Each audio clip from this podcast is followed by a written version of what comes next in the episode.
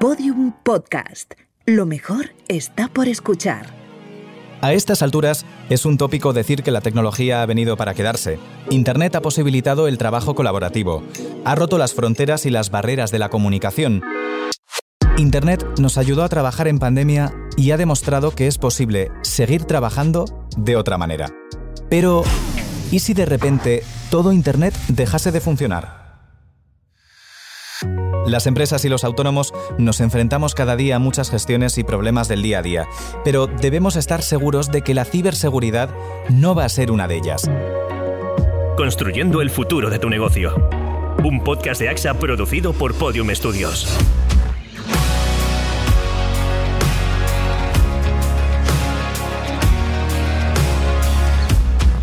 Hola, ¿qué tal estáis? Yo soy Íñigo Sastre y como tú, soy autónomo y utilizo la tecnología para trabajar en mi día a día. Mis clientes son empresas, como puede ser la tuya, que necesitan que la tecnología les ayude a comunicarse y a mejorar cada día. Me acompaña en esta aventura David Justo, mi, socio y, colaborador de, otros proyectos que también podéis escuchar, entre ellos un, un podcast de tecnología. ¿Qué tal, David? Pues bien, bien, yo con ganas de, enseñar algunos trucos a la gente que nos está escuchando y sobre todo aprender. En esta serie de seis episodios os vamos a enseñar cómo utilizar la tecnología mejor y de forma más segura. Os vamos a ayudar con vuestras dudas legales ahora que el teletrabajo ha venido para quedarse y hablaremos de crecimiento empresarial en un momento tan difícil pero tan lleno de oportunidades. Este año ha sido un año de incertidumbre, de cambios me han preguntado por el 2020 y 2020 ha sido un año para todos cuanto menos curioso. Sí, este año ha sido un año muy complicado porque generalmente las empresas lo primero que reducen cuando hay problemas de, cuando baja el consumo es la, es la publicidad, ¿no? Entonces había un momento muy de mucha incertidumbre porque no sabíamos cuándo se iba a retomar otra vez la actividad comercial y publicitaria. Y sobre todo generar soluciones, asesorar a nuestros clientes, ajustar los precios para dar facilidades. Pero sobre todo de cambio de mindset, en el que hemos podido incorporar en las organizaciones un montón de cambios que queríamos incorporar y hacerlos de forma rápida. Pues bueno, ya habíamos empezado a trabajar bastante a distancia con el tema de los locutores, tener el material en la nube, la gente en su casa, entonces la forma de trabajar no ha cambiado mucho y esto ha ayudado un poco a acostumbrar a los clientes de que se pueden hacer las cosas a distancia y que no hace falta ir al estudio de grabación de forma presencial pues para grabar un spot de televisión, por ejemplo. Eran las voces de los responsables de varias pymes. Eh, eran Elvio, era John, era Joan, nos contaban sus experiencias en el campo de la comunicación en empresas dedicadas a la tecnología y a la, y a la comunicación, pero, pero hay muchas más preguntas que nos van a empezar a surgir. Por ejemplo, ¿Me conviene ser más una sociedad limitada o seguir siendo autónomo según mi facturación? ¿Qué herramientas digitales me pueden ayudar a gestionar mi contabilidad? ¿O en qué situación están mis empleados cuando teletrabajan? Ah, y algo más que hay que confiar en los cambios que vienen. Empezamos. ¿Cómo tratamos nuestros datos? Al igual que un pinchazo en una rueda al ir al trabajo, en las autovías de la información no tenemos margen de maniobra. Si nos falla Internet, si perdemos el acceso a nuestros datos o no hacemos copias de seguridad y tenemos un problema, nuestra empresa pierde tiempo. ¿Y eso qué significa? Dinero. Y más en este año de cambios. Aquí tenemos que diferenciar varios factores. Lo primero es que trabajamos con ordenadores y dentro de los ordenadores pues sus diferentes variantes, los móviles, las tabletas, etcétera, etcétera. En esos ordenadores, en esos dispositivos electrónicos hay ficheros, pero desde la irrupción del trabajo colaborativo esos ficheros pueden estar en la nube, pueden estar en cualquier parte. Si antes las amenazas de seguridad eran virus en disquetes y posteriormente llegaban en pendrives, ahora los atacantes se fijan en las redes de empresas al completo. También se pueden realizar ataques de phishing para robar contraseñas. Así, esos documentos en la nube que pueden estar en Google Drive, en Dropbox o en una cuenta de Office 365 pueden estar al alcance de un atacante. ¿Sabías que las brechas de seguridad han aumentado un 23% en lo que va de año? Y sobre los datos y la seguridad ha indagado esta semana David. Construyendo el futuro de tu negocio. Según un estudio de la compañía Kingston, una de cada cuatro empresas afirma no tener una estrategia de seguridad de datos móviles. Un problema que se acrecienta en una época como la actual, en la que la actividad profesional ha migrado de las oficinas a los hogares como consecuencia de la pandemia. De hecho, el 12% de los directores de sistemas de información consultados por esta empresa confiesan no haber implantado ninguna medida adicional de seguridad. A medida que la tecnología avanza y se democratiza, es cierto que también perdemos el sentido de la seguridad. Se nota en datos como estos, porque ahora todo es más fácil que antes, pero es que también está más conectado. ¿Han perdido también los teletrabajadores esa noción de seguridad, David?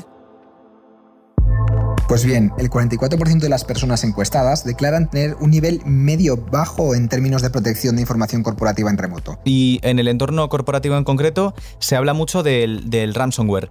¿Qué es y qué tenemos que hacer para combatirlo? En resumidas cuentas, un ransomware es un malware que permite a los atacantes hacerse con el control de, de tu dispositivo, de tu empresa o de tus datos personales y a cambio te pide un rescate por él. Se mete en nuestro ordenador, coge los ficheros, los cifra y luego, claro, no podemos abrirlos porque no tenemos esa clave de cifrado para poder sacarlos y, volver a utilizarlos. Para hacernos una idea, es como si un ladrón nos hubiera robado las llaves de casa y se encierre por dentro y no nos deje entrar. Y nos pida dinero a cambio. vale. Correcto. Sobre esto, ¿hay conciencia? ¿Qué, datos has podido obtener? Según el último informe llevado a cabo por el Servicio de Inteligencia de Amenazas de Sonic Wall, el tercer trimestre de 2020 ha estado marcado por el auge del ransomware por parte de los ciberdelincuentes, también de las amenazas cifradas y los ataques que aprovechan los puertos no estándar. A pesar de que el volumen general de malware ha disminuido, la amenaza sigue estando ahí. Por lo tanto, y dado que los recursos de los cibercriminales son cada vez mayores, la protección de tus activos es vital. Hoy te ofrecemos varios consejos para garantizar un teletrabajo seguro. Las empresas utilizan dos tecnologías para que podamos acceder en remoto, la VPN y el VNC y otras soluciones de escritorio remoto. ¿En qué se diferencian? VPN son las siglas de redes virtuales privadas. Una pasarela segura entre tu ordenador de casa y la red de tu oficina. Podemos utilizar soluciones de código abierto o de pago, o la VPN que nos provee nuestro sistema operativo de forma nativa. Sea cual sea, tendrás que protegerlas bien o tu seguridad podrá ponerse en riesgo. Así que sigue escuchando. Tu ordenador estará conectado a la red de la oficina, de la misma manera que si hubieras puesto un cable al router o te hubieras conectado allí mismo por Wi-Fi. Solo que estás a decenas de kilómetros, ¿no? Y, claro, podrás realizar las mismas tareas, ver los archivos compartidos, acceder a aplicaciones en red. Es más, no tiene mucho sentido, pero podrías imprimir en una impresora de tu trabajo desde casa. Eso sí, no estás controlando el ordenador de tu oficina. Si te has dejado un archivo en el escritorio de tu ordenador, lo has apagado. Y quieres recuperarlo, te tocará ir a la oficina y encenderlo. O aquí viene la magia. Si alguien puede encenderlo por ti, podrás usar la tecnología VNC para controlar la pantalla remotamente.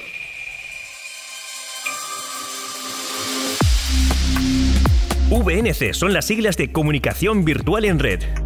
Es una tecnología que nos permite ver la pantalla de un ordenador remoto y controlar su ratón y teclado cuando no nos queda más remedio. Las tecnologías VNC y VPN son complementarias. No podrás acceder a la pantalla de tu ordenador de la oficina y controlar su ratón y teclado si no te has metido primero a tu red corporativa, pero hay trucos y también servicios de pago que te permiten hacer uso de tu pantalla desde fuera. Desde abrir puertos para poder acceder a Microsoft Remote Desktop, que viene de serie en las versiones Pro y superiores de Windows, a utilizar software de pago como TeamViewer, AnyDesk o LogMeIn. En cualquier caso, tu empresa será más accesible y ahorrarás mucho tiempo y dinero si te decides abrir el acceso desde fuera. Que comience el teletrabajo. Gracias Gustavo por, por, tu descripción y por hacernos entender mejor qué es cada tipo de red y es que todos estos avances están muy bien. Yo no me imagino lo que supondría para mi productividad cerrar de nuevo el acceso a mi red de trabajo, a mis dispositivos donde guardo ficheros grandes, como un NAS, que es un servidor de almacenaje conectado a la red. Eh, cuando tengo que salir a trabajar con un cliente, dejo encendido además mi ordenador principal, porque nunca sé cuándo voy a tener que acceder a su pantalla por si se me ha olvidado algo. Estas gestiones remotas nos resuelven la vida y nos permiten ser más ágiles. Y eso los clientes a la larga lo agradecen. Los retrasos en las entregas en cada una de las tareas son una cadena. Y cuando trabajamos en un modelo B2B, business to business, con, varios agentes colaboradores, una de las estrategias de las que hablaremos en semanas venideras, tener el control es un extra que nos hará ser más productivos y tener más trabajo a la larga. Ser más abiertos también implica riesgos, como estábamos diciendo, muchos riesgos. Dejar la red de la empresa abierta puede favorecer la entrada de atacantes, pero dejarla cerrada también nos supone un impedimento. Por eso hoy, para buscar ese equilibrio entre teletrabajo y ciberseguridad, nos hemos puesto en contacto con el Instituto Nacional de Ciberseguridad del INCIBE Hoy vamos a hablaros de dos guías fundamentales que han lanzado. La primera de ellas, especialmente pensada para, para, nosotros, para los autónomos y para las pequeñas empresas, Ciberseguridad en el teletrabajo, una guía de aproximación para el empresario para que estemos puestos en todos los temas importantes dentro de todo lo que nos viene o todo lo que nos ha venido durante este año, si es que todavía vamos un poquito rezagados. Bien, hablaremos de estas VPNs de las que nos hablaba Gustavo Luna, que, que son en esencia redes virtuales seguras túneles por los que pasa la información de manera totalmente securizada. Hablaremos del software, que tenemos que estar actualizados siempre, que tenemos que tener nuestro antivirus eh, siempre puesto al día, que, que, no solamente nosotros, sino el resto de los usuarios que se conecten a través de esa VPN para no infectar al resto de la empresa. En fin, muchas de todas estas cuestiones, además, que para esos empleados eh, vienen también explicados en la guía de ciberataques, todo lo que debes saber a nivel usuario, eh, también publicada por la Oficina de Seguridad del Internauta dependiente del, del INCIBE. Hoy vamos a hablar de todo ello con Marco Lozano, él es el responsable de ciberseguridad para empresas del INCIBE. ¿Qué tal, Marco? Hola, ¿qué tal? Muy buenas, señor. ¿Qué tal? Al hilo de lo que estábamos diciendo, ¿estamos poco concienciados en España con el tema de la ciberseguridad en nuestras empresas? Eh, bueno, en realidad, eh, aunque según eh, Europa nosotros somos el cuarto país que se encuentra pues, en el top 20 eh, de, de, ciberseguridad, sí que es cierto que nunca, nunca estamos concienciados, nunca estamos informados de todas las amenazas que hay en ciberseguridad. ¿Por qué? Bueno, pues porque los servicios de Internet, los servicios digitales, en definitiva, van evolucionando y con ellos evolucionan también estas amenazas, de tal modo que lo que hace 12 mm, años se podría considerar una amenaza, quizás a día de hoy ya no exista, pero mientras esa evolución siga, mientras eh, los desarrollos tecnológicos vayan por ese camino, siempre van a aparecer nuevas amenazas. Pero tenemos que tener una cuestión muy clara. Eh, las amenazas eh, son cambiantes, incluso las formas de ataque o cómo impactan sobre los sistemas, pero lo que está claro que el vector de ataque más habitual sigue siendo el correo electrónico y también el, el eslabón que más hay que reforzar, que nos gusta decir en INCIBE, sigue siendo el empleado o el usuario. Pues fíjate, Marco, que me sorprende mucho el dato de que España esté en el, en el cuarto lugar, lo cual es bueno, eh, pero que hay que seguir trabajando en esa, en esa información de, de todo el mundo. Eh, por ello, te pregunto, ¿cuáles son las principales amenazas de ciberseguridad para quienes estamos teletrabajando? Pues hay de diverso propósito. Como ya comentaba antes, al final los señuelos todos están un poco dirigidos a, pues a esta situación pandémica que vivimos. De hecho, en los primeros meses, pues eh, todos los correos que suplantaban a diferentes entidades estaban muy relacionados con, pues, con los servicios que más estaban utilizando, ¿no? Pues como entretenimiento online a través de streaming, suplantando a empresas que ofrecían juegos online, por supuesto luego también a servicios que, que eran altamente demandados eh, como los servicios de logística. Luego ya cuando empezaron a, aparecer pues todo lo que, lo que son pues las eh, normativas a través de la administración pública, gobierno, empleo y demás, pues se fueron yendo a, ese tipo de temáticas. Los ciberdelincuentes, eh, yo muchas veces digo, es como el anuncio aquel de, de aquella marca automóviles eh, donde aparecía Bruce Lee, decían que Big Water, my friend, ¿no? Pues los ciberdelincuentes hacen algo, algo parecido, es decir, se adaptan muy bien a las necesidades. Pero ¿cuál es el impacto o cuál podría ser el incidente que más está afectando? Bueno, sobre todo el intento de, infección por ransomware. ¿Por qué? Bueno, porque al final este tipo de, problema, cuando este virus llega a una pequeña empresa, a una microempresa o al ordenador de un autónomo, eh, pues eh, le va a, a, generar un problema muy importante porque no va a tener acceso a la información. Y bueno, podemos estar eh, preparados para perder clientes, proveedores, incluso algún empleado que podemos recuperarlo más o menos, pero ¿qué pasa cuando perdemos toda la información que tenemos almacenada en nuestros sistemas? Posiblemente igual tenemos que echar hasta la trapa. Y además, ¿qué es lo que ocurre? Que los ciberdelincuentes saben que este tipo de empresas pagan y es algo que nosotros desde el INCIBE pues instamos siempre a que no se haga. Es decir, jamás se debe pagar. Claro, porque entonces estamos dándoles la razón a los atacantes, ¿no? Y, no se, y al final la línea de negocio que están desarrollando jamás se va a perder. De hecho, es una de las más de las que más evoluciona, han evolucionado desde el año 2010, que es el más o menos el que más se tiene constancia de los primeros secuestros o cibersecuestros de los ordenadores. Entonces, eso en primer lugar. Luego también están aprovechando los ciberdelincuentes mucho las vulnerabilidades eh, por falta de actualizaciones tanto en los sistemas operativos como en las aplicaciones que están instaladas en los sistemas operativos. Es decir, un fallo de seguridad en un sistema operativo puede permitir a un ciberdelincuente instalar un ransomware, acceder a nuestra información, eh, robar la información, instalar cualquier tipo de aplicación. Recordemos, por ejemplo, el caso de WannaCry en el año 2017 donde el problema derivado del día 12 de mayo estaba cubierto por un parche de seguridad que se había publicado el 17 de marzo, casi dos meses antes. Es decir, a ver, tenemos en nuestra mano que muchos de esos incidentes no ocurran, pero es importante también pues, eh, aplicar esas buenas prácticas que, que, se debe hacer y sobre todo cuando no tenemos una dependencia tecnológica muy alta como las grandes organizaciones, sino que tenemos pues, una pequeña oficina, varios ordenadores y que realmente es eh, muy sencillo. ¿Y ha aumentado mucho el número de ataques como consecuencia del teletrabajo? Nosotros podemos hablar de lo que hemos detectado en INCIBE. Y en INCIBE, por supuesto, nuestro centro de respuesta a incidentes eh, no lo detecta todo y lo gestiona todo, pero nosotros lo que hemos eh, verificado que en relación a otros años, ahora mismo pues tenemos un incremento de un 3, un 4% en gestión de incidentes. Lo que sí hemos detectado es que eh, el volumen de correos que envían esas campañas es muchísimo mayor. Es decir, si por ejemplo, una suplantación antes eh, llegaba, por ejemplo, eh, no es una cifra concreta, a mil usuarios, ahora está intentando que llegue a 10.000 o a 100.000. ¿De acuerdo? Es decir, la tipología de incidente, no hay más incidentes, o sea, no hay más incidentes, no hay más tipos de incidentes, pero sí que hay un volumen mayor de, de, de, que los ciberdelincuentes traten de engañar a las personas. Y esto sobre las campañas que se envían a través de correo electrónico. Estaba yo pensando que muchas de estas amenazas se podrían mitigar si utilizáramos entornos corporativos, ¿no? Desde correos hasta ordenadores, ¿no? Bueno, lo principal es que en muchas ocasiones, pues esta modalidad de, teletrabajo se está llevando desde, por decirlo de alguna manera, desde el entorno doméstico y a través de ordenadores que no son corporativos, ¿vale? Sobre todo porque estas empresas a las que nos estamos refiriendo, pues no tienen esa capacidad eh, de digitalización para ofrecer a sus empleados pues un ordenador con, por ejemplo, las políticas de seguridad que quizás dentro de la oficina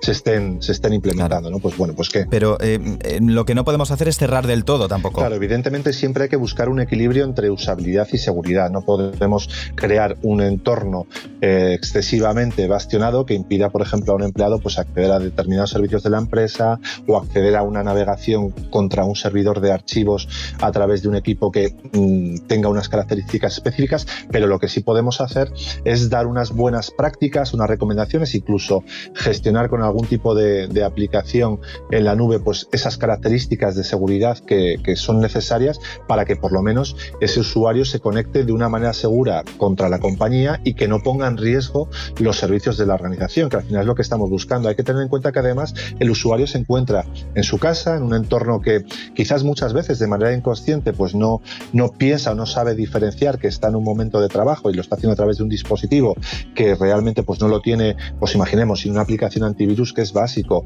eh, sin un sistema de, eh, que cifre los archivos, eh, con una cuenta de usuario privilegiado que en el caso de que sufra una infección pues va a tener todo el sistema comprometido. Entonces ese tipo de cosas incluso podrían ser exigibles en cierto, en cierto modo para que su usuario pueda teletrabajar. ¿no? Es decir, por ejemplo, ahora cuando pues muchos empleados se han tenido que ir a sus casas, muchas empresas de tipo pyme pues han actualizado sus acuerdos de confidencialidad porque claro, los datos que hay en la compañía van a salir a los ordenadores de, los empleados. Y tiene que ser así, tiene que ser así porque si no, no se podría trabajar. Recordemos también que cualquier tipo de trabajo eh, hay que pues eh, dotar de cierta confianza a los empleados, es decir, tenemos que confiar en ellos. ¿Por qué? Bueno, porque si pensáramos en todo lo malo que podrían hacer ante esta situación, pues seguramente no les dejaríamos acceder a los sistemas, pero no se trata de eso, sino se trata de implementar las herramientas eh, con las herramientas adecuadas, pues esta modalidad de una manera segura. Bien, pues entonces nos quedamos con el título Ciberseguridad en el teletrabajo, una guía de aproximación para el empresario.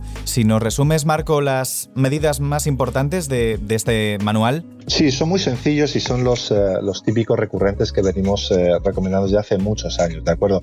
el principal en este sentido es que, bueno, como solo tenemos un dispositivo, identificar muy bien eh, cuando estamos utilizando el dispositivo para trabajo, para uso profesional y para uso personal. En la medida de lo posible, si solo contamos con un equipo, utilizar cuentas que, que, no tengan privilegios de administrador y, y, una para cada propósito. Y luego, por supuesto, que ese equipo esté actualizado, que cuente con todos los parches de seguridad para el sistema operativo o aplicaciones, que cuente con una solución antivirus, que además cuente con un, una conexión, un, perdón, un sistema eh, para proteger las eh, comunicaciones y luego también tener en cuenta cómo nos conectamos a la red. Es muy interesante o es más recomendable conectarse vía cable que vía wifi porque sabemos que bueno, esas redes inalámbricas tienen un alcance que algún usuario malintencionado se podría conectar. Y luego, ante cualquier duda, ante cualquier cuestión, siempre eh, podéis llamar al 017, ¿vale? Es la línea de ayuda en ciberseguridad de INCIBE, donde os atenderemos encantados los 365 días del año, de 9 de la mañana a 9 de la tarde, que es una línea completamente gratuita y confidencial. Por lo tanto, no hay ningún autónomo, ninguna microempresa, ninguna pyme que tenga excusa ahora para, si tiene alguna duda en ciberseguridad, eh, no consultarla. El 017, número al que podemos llamar si tenemos cualquier duda relacionada con la ciberseguridad en, nuestra empresa. Marco Lozano, responsable de ciberseguridad para empresas del INCIBE, muchísimas gracias por habernos acompañado en este primer capítulo. Muchas gracias a vosotros, ya sabéis que estamos a vuestra disposición. Construyendo el futuro de tu negocio, te ayudamos a resolver todas tus dudas. Esto es F1. F1 es una sección en la que vamos a responder a las dudas más habituales de las pymes y autónomos en este contexto de cambios. Hola, me llamo María y trabajo como diseñadora para varias agencias de marketing en España y Francia. ¿Tengo que tener instalado un antivirus o es suficiente con lo que ya viene en el ordenador? Hay una cosa que se llama firewall, pero nunca he sabido qué es. Gracias. Este escenario me recuerda un poco al típico sonido aquel que sale en mitad de una reunión. ¿Te acuerdas? La de sí. su base de datos de virus ha sido actualizada.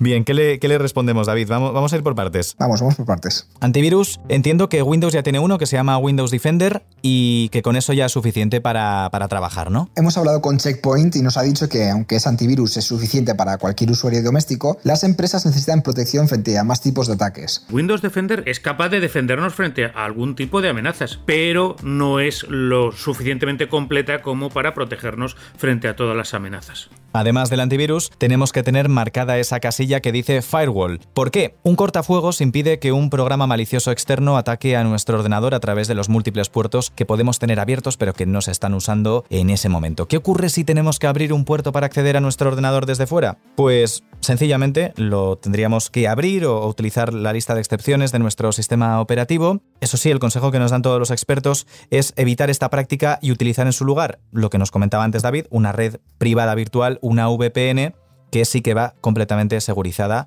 en vez de tener que abrir los puertos de nuestra red. Más consejos sobre este asunto nos sigue dando Eusebio Nieva de Checkpoint España necesitamos eh, antivirus, necesitamos lo que se denomina un URL filtering o control de URLs para verificar dónde estamos navegando y la reputación del sitio al cual estamos navegando, porque muchas veces en esos sitios hay albergados eh, malware que nos pueden atacar. Entonces, no es solamente un componente, un antivirus, etcétera, sino que eh, el, el software que instalemos sea completo y nos permita defendernos no solamente frente a un tipo de amenazas que son los virus, sino con todas las amenazas que nos pueden llegar por internet, desde a dónde estamos navegando, eh, qué, qué correo abrimos, quién se conecta con nosotros, etcétera, etcétera. Porque cualquiera de estos vectores de ataque, que se denominan, pueden ser utilizados precisamente para atacarnos.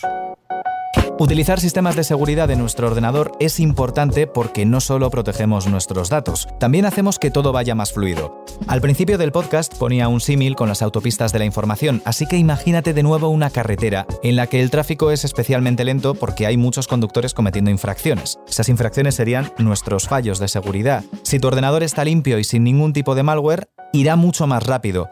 Y en un ordenador cada programa ocupa una parte de tu disco duro, donde lo almacena y también comparte espacio con los ficheros que manejas cada día.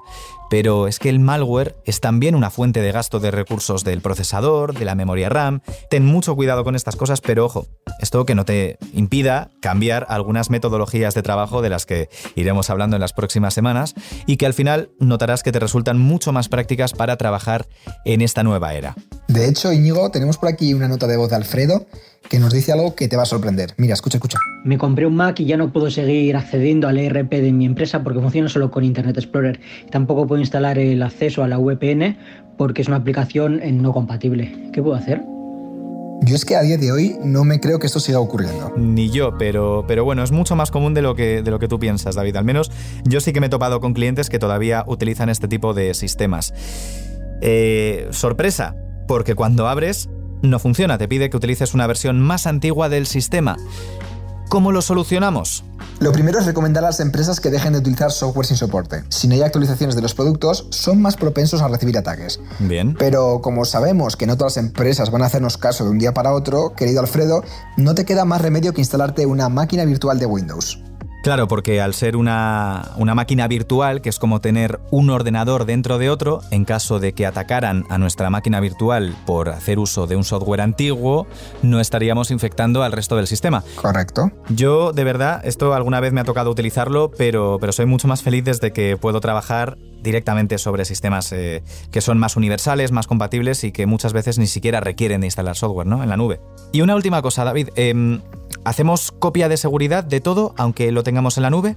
Pues yo te diría que la probabilidad de que pierdas los datos es ínfima, es muy, muy, muy pequeña pero ya sabes que nunca está de más tener tus copias de seguridad en todas partes. Necesitamos tener un backup adicional al de la nube porque en algunos casos eh, cierto tipo de malware como puede ser el ransomware podría ser capaz de cifrar también los eh, eh, archivos que tengo en la nube, especialmente si, estoy en ese momento conectado. por lo tanto, lo ideal es además tener un backup en un disco duro externo y que ese disco duro externo solo lo conectemos para hacer precisamente el backup. Hola chicos, me llamo Rosario y tengo que confesar que no tengo copia de seguridad. El otro día estuve toda una tarde haciendo un PowerPoint y ahora al abrirlo me dice que está corrupto. Ups, eh, ¿qué, ¿qué, le decimos David? Porque parece que esta vez no era por la nube. Eh, ha sido una copia local, le ha fallado. Sí, pues es que ahora ya se puede hacer bastante poco. Poco, ¿no? Sí. Yo creo, Claro, porque si ya está claro que tiene el archivo guardado, no le, no le funciona... Eh, no tiene la copia, pues, pues claro, eh, algo se habrá roto en algún momento en el que no debía, ha apagado el ordenador mal, lo que sea. Claro. Yo lo que, le, lo que le recomendaría es que prueba a abrirlo con, con otro software compatible, como por ejemplo LibreOffice, para ver si es un fallo del programa o qué. Sí. Pero bueno, que a partir de ahora yo le recomendaría que lo tuviera en la nube, en OneDrive, en Dropbox, en Google Drive. ¿Por qué? Pues porque este software tiene un control de versiones y le permitiría, en caso de que alguna estuviera corrupta, tirar hacia atrás en el tiempo y escoger una que sí que funcionara correctamente. Vale. Entonces, eh, si este fichero, por ejemplo, lo que le ha pasado a Rosario, se corrompiera hoy, podríamos obtener un fichero más antiguo, una versión de hace unos días, restaurarla y, y volver a trabajar en el punto en el que nos quedamos. Aparte de la copia Eso de seguridad, es. que ya nos ha quedado claro que tenemos que seguir haciendo en un dispositivo externo de vez en cuando.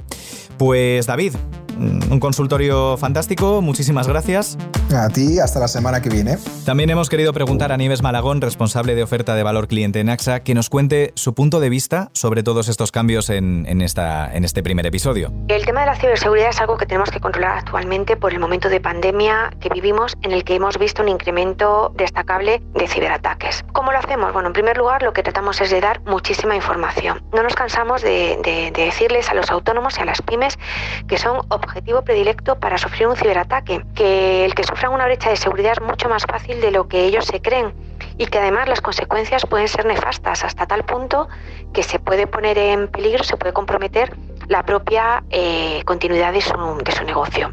En este sentido nos preguntábamos qué es lo que hacen como aseguradora. Y esto es lo que nos cuenta Nieves Malagón. Un primer punto sería mapear, mapear eh, cuál es su grado de sensibilidad frente a, los ciberataques, mapear sus riesgos y analizar cuál es su grado de vulnerabilidad. No es lo mismo pues un abogado, por ejemplo, que un farmacéutico. Los dos son autónomos, pero son actividades bastante diferentes y por tanto sensibilidades completamente eh, diversas frente a un ciberataque. En segundo lugar, les tratamos de dar claves sencillas, eh, algo que ellos puedan poner en marcha en su día a día, en su, en su negocio, pues para evitar los ataques más comunes, como puede ser la, la, los ataques a las contraseñas, o bien pues todos los ataques relacionados con la ingeniería social, como puede ser el, el phishing, ¿no?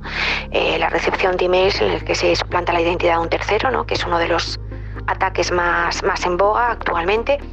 Pero quien dice un, un email dice un SMS o una llamada telefónica. La verdad es que la tipología de, de ataques es cada vez más amplia. Y en un tercer lugar, bueno, pues lo que hacemos o lo que procuramos es que el cliente eh, elija lo más adecuado para él. Con toda la información que ella tiene, puede, puede decidir mmm, asumir el riesgo sin más o puede transferir ese riesgo, que es lógicamente lo que nosotros propugnamos a través de una póliza de ciberseguridad. Durante este episodio hemos aprendido mucho sobre ciberseguridad, hemos consultado a expertos. Estar informado es fundamental, pero nunca está de más disponer de una garantía extra. Estos ciberseguros además son bastante interesantes porque si bien contemplan el carácter indemnizatorio, es decir, sufrido un daño, el cliente, el asegurado, recibe eh, una indemnización en cuantía económica, eh, también va a tener un acompañamiento continuo. Y esto es muy importante porque cuando se detecta una brecha de seguridad o cuando se detecta que uno ha sido atacado, normalmente el cliente no sabe bien qué hacer, no se tiene mucha información, no es fácil determinar las consecuencias en, un primer momento. Y ese primer momento es fundamental para minimizar el riesgo. El tiempo es oro en ese punto. Y para ello es eh, esencial contar con alguien que te ayude a, a gestionar esos momentos, eh, lo que se denomina gestión de crisis, para ver cuáles son los siguientes pasos. Por lo tanto, un ciberseguro es una herramienta fundamental para nuestra empresa. En palabras de Nieves Malagón, muchísimas gracias por habernos acompañado y la semana que viene continuamos hablando de todos estos temas. Hablaremos de crecimiento empresarial en estos tiempos tan difíciles. ¿Es posible hacer más en esta situación? Buscar las oportunidades. ¿Me conviene más ser autónomo, ser una SL? Todo esto y mucho más en Construyendo el futuro de tu negocio. Hasta la semana que viene. Construyendo el futuro de tu negocio, un podcast de AXA producido por Podium Studios.